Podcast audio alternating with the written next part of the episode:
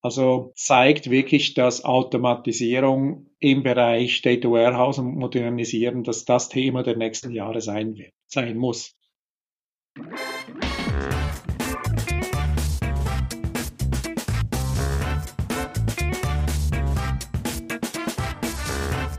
Herzlich willkommen zum Data Culture Podcast. Ich bin wie immer Carsten Bange, Gründer, Geschäftsführer von BARC und heute ist mein Gast Herbert Stauffer.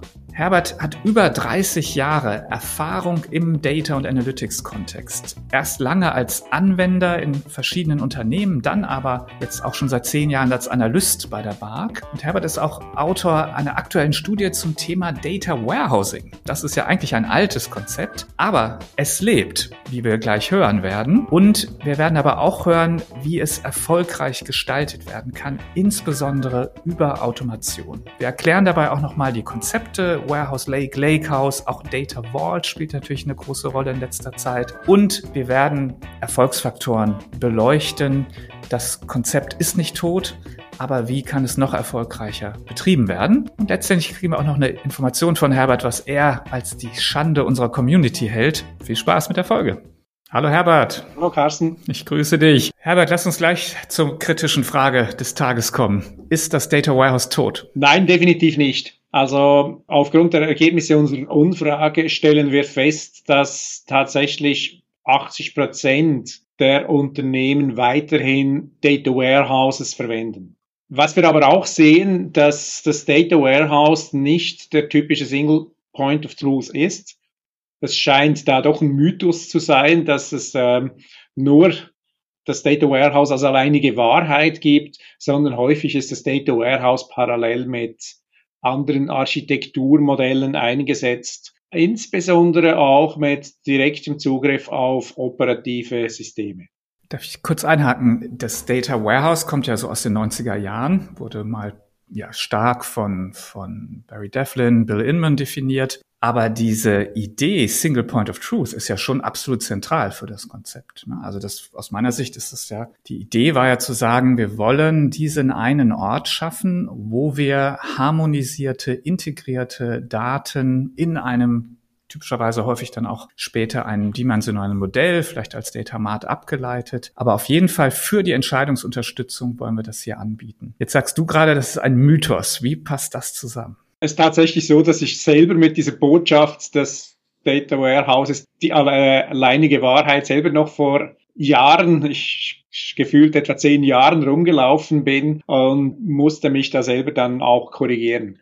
Also es sind eigentlich auch neue Konzepte gekommen. Einerseits hat man festgestellt, dass die Business Cases gar nicht so klar immer sind und dann ein Data Warehouse Daten plötzlich enthält, die geladen wurden, die schlussendlich niemand braucht. Also ich mag mich an einen Kunden erinnern, der hatte ich glaube 80, 90 Prozent Daten, die hat kein Mensch verwendet. Die hat er aber jede Nacht in sein Data Warehouse reingepumpt und hat sich dann aber gleichzeitig über Performance-Probleme beklagt. Also da haben Sandbox-Konzepte, um auch gewisse Use Cases zuerst mal zu prototypisieren und zu schärfen, einiges geschärft. Dann ist parallel das Data Lake-Konzept gekommen, das dann eher unstrukturierte Daten sammelt oder noch nicht aufbereitete Daten parallel zum Data Warehouse. Also das ersetzt das Data Warehouse definitiv nicht. Und alles, was so Richtung Echtzeit geht. Da war auch das Data Warehouse, auch die Konzepte von Active und Realtime Data Warehouses nicht zweckmäßig. Und da hat man gesehen, dass man genau diese Transaktionen zurück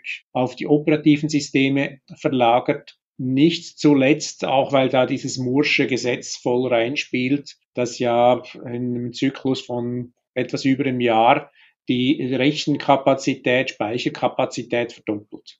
Also plötzlich war das Performance-Problem von Queries auf den operativen Systemen weg und hat sich dann auch für alles, was so Richtung Realtime gegen bewährt. Herbert, das aktuelle Konzept, von dem man eigentlich so am meisten hört, ist ja eigentlich jetzt das Data Lakehouse. Kannst du für uns nochmal diese drei Konzepte jetzt voneinander abgrenzen? Also wir haben gehört Data Warehouse, Data Lake, Data Lakehouse, sodass wir ein bisschen Klarheit bekommen hier. Also das Lakehouse ist heute mein favorisiertes Konzept. Aber beginnen wir beim Data Warehouse, dem ältesten Konzept. Das ist speichert Daten historisiert, strukturiert, aufbereitet für analytische Use Cases. Also Star- oder Snowflake-Modelle sind seine übliche Form. Das Data Lake selber speichert genau Daten in der nicht strukturierten Form. Das können Rohdaten aus Quellsystemen sein, das können aber auch komplett unstrukturierte Daten wie Bild, Ton, so Dokumente in jeglicher Form sein.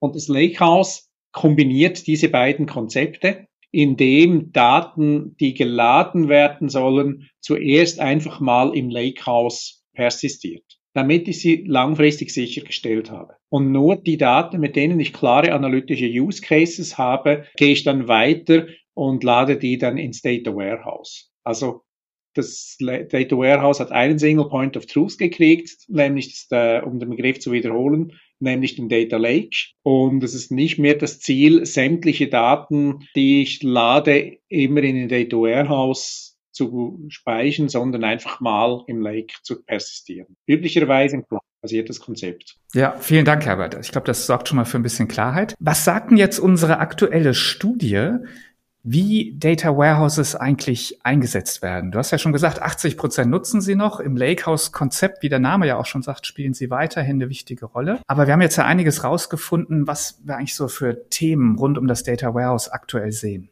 Eben wie gesagt, das Data Warehouse ist nicht Single Point of Truth bei den wenigsten Unternehmen. Viele Firmen haben zwei, drei, vier unterschiedliche Modelle parallel unabhängig von der Unternehmensgröße. Also wir haben in unserer Studie auch nach Unternehmensgröße gefragt. Das scheint nicht wirklich ein Grund zu sein. Spannender fand ich dann die Frage, ja, was machen dann die anderen 20 Prozent? Und da war so die Hypothese, kann es sein, dass die nicht ein Data Warehouse einsetzen, sondern eines der moderneren Konzepte wie ein Lakehouse, Data Fabric, Data Mesh, die rumgeisten oder stehen die mit eigentlich am Anfang einer Reise noch gar keine Architektur und versuchen ihre Daten auf irgendeine Form aus allen möglichen, auf alle möglichen Arten in die Berichte zu kriegen. Und dann haben wir dann festgestellt, dass diese übrigen, übrig bleibenden 20 Prozent genau hälftig in diese zwei Gruppen aufgeteilt werden können. Also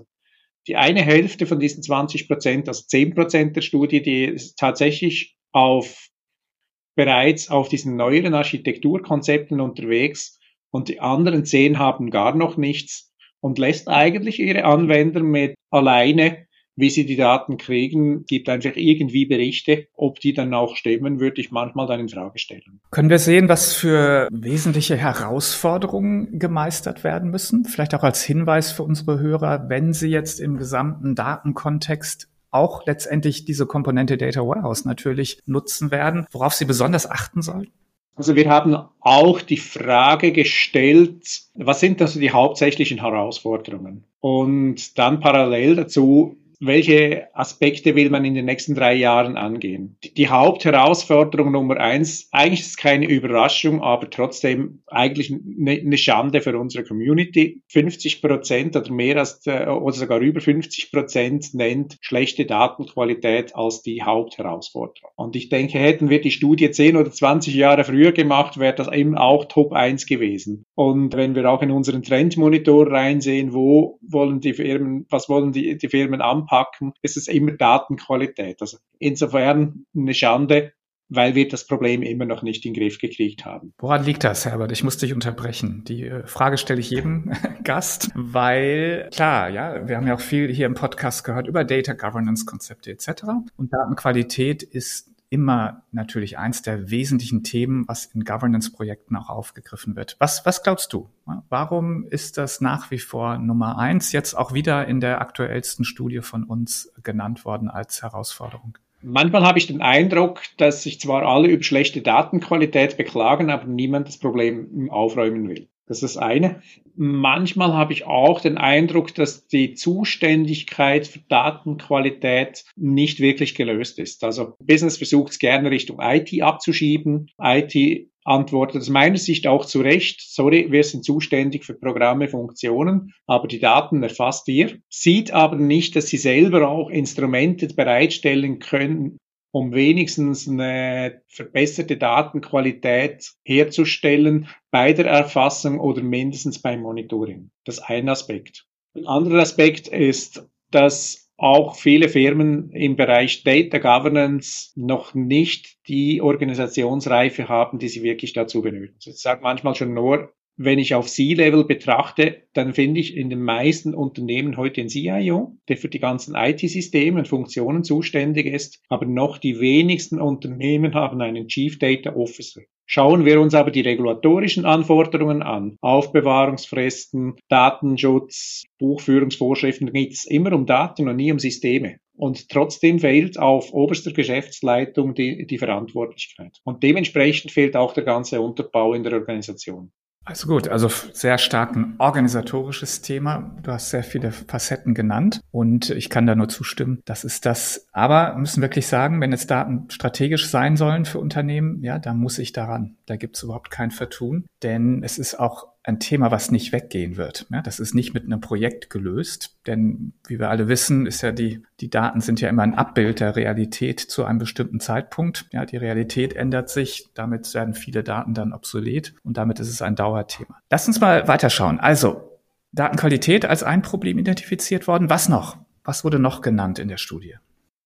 Einige Themen. Spannend sind auch das zweite und das dritthäufigste Aspekt. Da wurde genannt, dass eine starke Abhängigkeit von internen oder externen Personen gibt. Also nur wenige Personen oder einzelne Personen, die einen Teilaspekt der Architektur des Systems kennen und ohne entsprechende Stellvertretung. Parallel dazu ist das wurde auch genannt zu wenig Automatisierung. Und wenn ich mir überlege, Automatisierung heißt ja implizites Wissen explizit machen, indem ich es standardisiert mache, dann sehe ich da ziemlich einen direkten Zusammenhang. Schatten-BI-Systeme wurde genannt, Plattformstabilität und so weiter. Aber ich denke, der Aspekt geringer Grad auf Automatisierung und dadurch eine hohe Personenabhängigkeit, das scheinen mir noch zwei wichtige Aspekte mit einem direkten Bezug. Absolut. Ja, wenn ich mehr automatisiere, wenn ich mehr im Werkzeugen mache, dann bin ich tendenziell unabhängiger von Personen, die die Skripte geschrieben haben oder nur in ihrem Kopf das Wissen haben, wie so ein System eigentlich gewartet werden kann, funktioniert etc. Bevor wir da nochmal einsteigen in die Automation, weil ich auch denke, das ist eines der spannendsten Themen rund um Data Warehousing, aber eigentlich generell rund um Datenarchitekturen. Lass uns aber nochmal einen Blick werfen auf die Investitionen. Also wo passiert denn gerade was im Data Warehouse? Wir haben gehört, es ist nicht tot, es ist trotzdem irgendwie ein altes Konzept. Erste Frage wäre also, wird überhaupt noch investiert? Zweite Frage, worein sein denn eigentlich dann? Also wir haben nicht explizit gefragt, wie groß ist ein Investitionsbudget, sondern wo plant man Verbesserungen in den nächsten drei Jahren. Da kann der Aspekt tatsächlich Datenqualität als erster wichtiger Punkt und das zweite dann Automatisierung. Beim Thema Datenqualität hat mich dann noch interessiert, ja, gibt es Unterschiede zwischen dem Reifegrad der Unternehmen? Und wir haben ja auch üblicherweise die Unterscheidung nach diesen Best-in-Class-Unternehmen, also was sind so die zehn Prozent der stärksten Unternehmen, die am weitesten sind, und den Laggards, also den zehn Prozent Unternehmen, die naja, eben genau das Gegenteil sind. Und das Erste, was ich festgestellt habe, so die Best-in-Class-Unternehmen, die wollen gar nicht so viel tun im Bereich Datenqualität. Da war natürlich so der erste Gedanke, ja, was heißt denn das? Lassen Sie dir das Thema einfach links liegen und leben mit einer schlechteren Qualität. Das heißt, das System wird langfristig sich auch verschlechtern. Dann haben wir aber festgestellt, dass das Thema Datenqualität als Problem genau von dieser Gruppe ähm, nicht so stark genannt wurde als, als Ursache. Also es scheint so, wie diese Best-in-Class-Unternehmen auch nicht die perfekte Datenqualität haben, aber schon deutlich mehr in der Vergangenheit gemacht und sich auf andere Themen oder anderen Themen zuwenden können, wie beispielsweise Automatisierung. Jetzt ist ja noch ein Konzept, was wir kurz ansprechen sollten, was häufig im Zusammenhang mit Data Warehousing genannt wird, gerade so in den letzten, ich sag mal, fünf Jahren vielleicht, sehr stark aus der so Beratungscommunity getrieben. Das ist das Data Vault. Klingt ja erstmal wie eine Alternative zum Data Warehouse, ist es aber gar nicht. Erklär uns doch mal kurz, was das ist. Data Vault ist im Wesentlichen eine alternative Modellierungsmethode. Wurde vor, ich glaube, noch fünf, sechs Jahren als der Game Changer gehandelt und dass es nur nicht Data Vaults geben sollte. Zwischenzeitlich gab es auch eine gewisse Ernüchterung und Data Vault hat sich einfach als eine weitere Modellierungsmethode etabliert. Aus meiner Sicht ein, ein sehr gutes Konzept, das auch gerade bei in heterogenen Umgebungen, wechselnden Systemlandschaften, wechselnden Systemumgebungen sehr flexibel ist. Aber es hat sich nicht als die alleinige Methode durchgesetzt. Wir haben in der Studie auch gesehen, mehrheitlich wird immer noch multidimensional modelliert von, gefolgt von eigentlich flachen Extrakten. Alles klar, vielen Dank, Herbert. Jetzt lass mal auf Automation schauen, denn das Konzept ist ja auch irgendwo mit Data Vault verbunden tatsächlich, aber eben nicht exklusiv, ne? sondern wir haben ja gerade schon festgestellt, nach Datenqualität ist eigentlich Automation das Thema, was die Unternehmen umtreibt, sowohl, dass sie vielleicht sagen, dass sie zu wenig haben, aber dass sie auch sagen, da wollen sie rein investieren. Auch da bitte erstmal einen kleinen Überblick. Was bedeutet denn jetzt Automation in diesem gesamten Kontext Data Warehousing, Lake, Fabric? Was wird da überhaupt automatisiert? Wir haben die Frage gestellt, wie hoch der Automatisierungsgrad ist, gegliedert in Teilaspekte. Und das war für mich die große Ernüchterung. Also ich bin davon ausgegangen, dass mindestens Ladeprozesse, Datenintegration, Data Pipelining das Standardthema in einem Data Warehouse, dass da ein hoher Automatisierungsgrad ist. Antwort war aber jedoch, dass nur 15 Prozent der Unternehmen eine vollständige Automatisierung haben und die anderen haben äh, mehrheitlich teilweise bis überhaupt nicht äh, vorhandene Automatisierung. Das doch als Favorit Nummer eins. Und bei allen weiteren Themen, Plattformüberwachung, Datenqualität, Testen, Deployment, Stammdatenmanagement, ist der Automatisierungsgrad noch geringer. Also zeigt wirklich, dass Automatisierung im Bereich Data Warehouse und Modernisieren, dass das Thema der nächsten Jahre sein wird, sein muss. Du sagst, das ist eben wichtig in dem Kontext. Warum? Was, was sind so die, die Benefits, die ich erwarten kann? Ein paar sind jetzt ja schon klar geworden, aber vielleicht können wir es nochmal auf den Punkt bringen. Also was, warum sollte ich hier investieren in eine stärkere Automation? Es gibt mehrere Aspekte. Das eine ist natürlich Geschwindigkeitsvorteil, also eine Effizienzsteigerung. Das nächste ist auch eine Qualitätssicherung. Also Sobald ich automatisiere, muss ich zuerst standardisieren. Und standardisieren heißt, dass ich gleiche Aufgaben immer gleich abhandle. Das nächste ist, ich löse die Abhängigkeit von diesen internen oder externen Ressourcen. Und das letzte Aspekt, der mir jetzt gleich spontan in den Sinn kommt, ist auch eine Security-Frage. Wenn ich sehe, dass das Thema Autorisierung praktisch nicht automatisiert ist, sondern sehr manuell läuft, bedeutet das schlussendlich, ich habe hier eine offene Flanke im Security-Bereich, dass da noch User rum sind, bei denen ich die Rechte zu wenig kenne oder auch User, die gar keine Zugriffe mehr haben sollten. Heißt jetzt für mich auf den Punkt gebracht, die Nutzenaspekte, die ich erwarten kann, adressieren ja auch sehr, sehr stark genau meine heute erkannten Defizite im Data Warehousing, vielleicht sogar im Data-Bereich insgesamt. Also Effizienz, Qualität, Personenunabhängigkeit und auch Security. Also das, glaube ich, spricht natürlich Bände letztendlich, dass man da genauer reingucken sollte. Wie sieht denn so jetzt so eine Automation konkret aus? Das ist ja erstmal so ein bisschen abstrakt, ja. Also ich glaube, so langsam sagen alle, die hier zuhören, ja doch, sollten wir uns vielleicht mal näher mit beschäftigen mit dem Konzept. Aber was heißt denn das jetzt? Wie, wie kann ich denn jetzt äh, tatsächlich automatisieren? Da gibt es verschiedene Ansätze. Einerseits gibt es Tools. Das andere, ich kann es selber bauen und skripten. Auch hier haben wir diese Frage gestellt. Da gibt es schon eine Mischung zwischen Tool-based und Scripts. Ich würde eher toolbasierte Automatisierung empfehlen. Hintergrund, weil die Tools deutlich mehr können als die eigenen Scripts. Also beispielsweise Exception Handling, also Abweichungen von Sonderfällen, Normalfällen und äh, auch gewisse Grundkonzepte sind äh, schon standardisiert vorhanden. Es gibt leider nicht das Wundertool, das alles kann. Also ich habe nicht ein Tool, mit dem ich Ladeprozesse automatisieren kann, Plattformmonitoring betreiben und gleichzeitig noch Autorisierung betreiben. Ich werde mir Gedanken machen müssen über ein Toolportfolio, aber ich denke, es wäre gut investiertes Geld. Können wir den Markt noch ein bisschen kategorisieren? Also wer liefert mir jetzt solche Tools? Sind das die, ich sag mal, Datenbankanbieter oder heute halt so Data Platform Anbieter? Sind das Spezialisten? Sind das die Anbieter, die sowieso die Datenintegration toolbasiert unterstützen? Da gibt es ja auch viele im Markt. Vielleicht kannst du da noch mal ein bisschen transparenter machen. Wo, wo kriege ich das jetzt eigentlich her?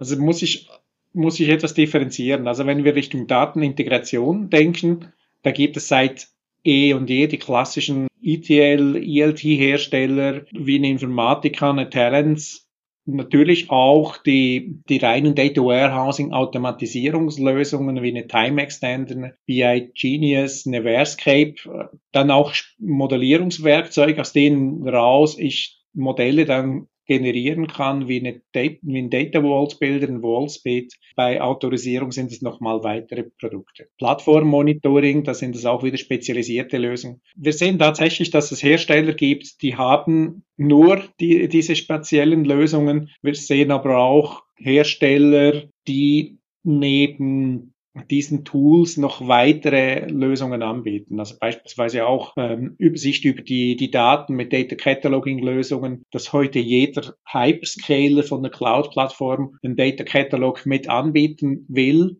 Man hört den Konjunktiv raus.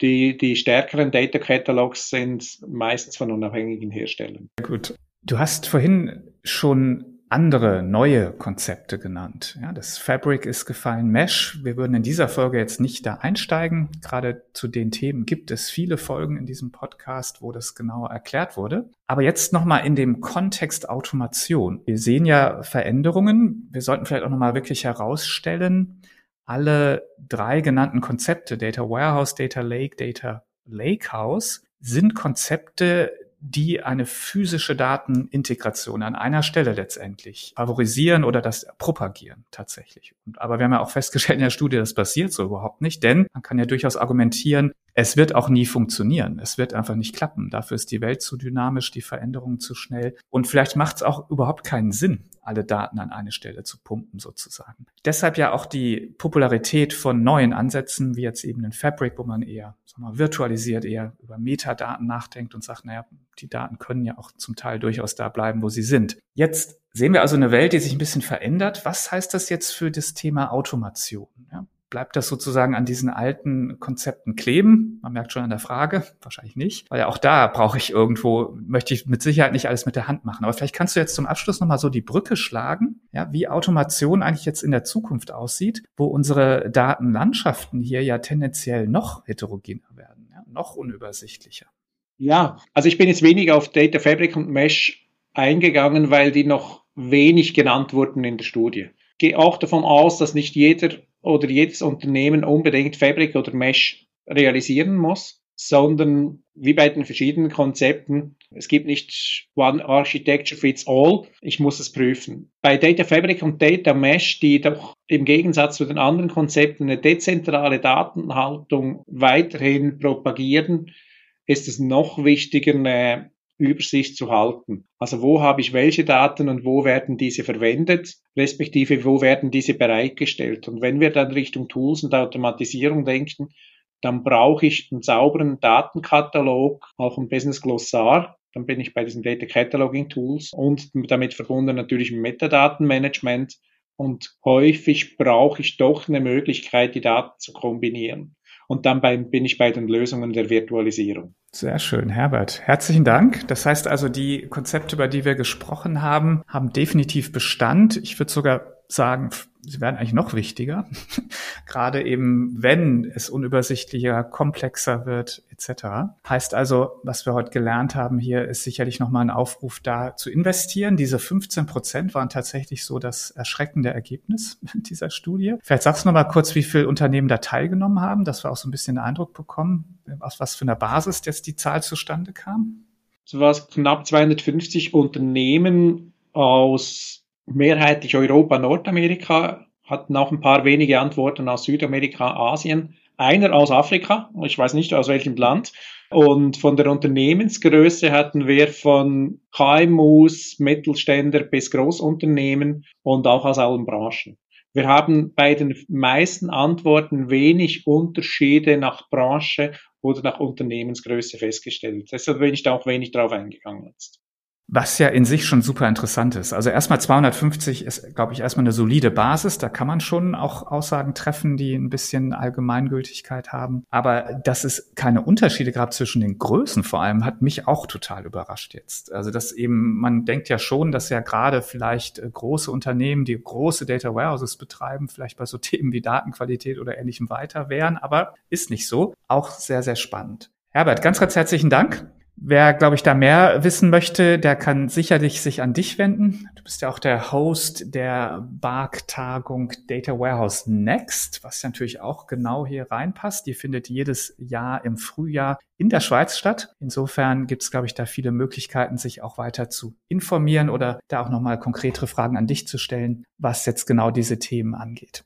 Herbert, ganz, ganz herzlichen Dank und ich kann nur sagen, bis bald. Tschüss, Carsten.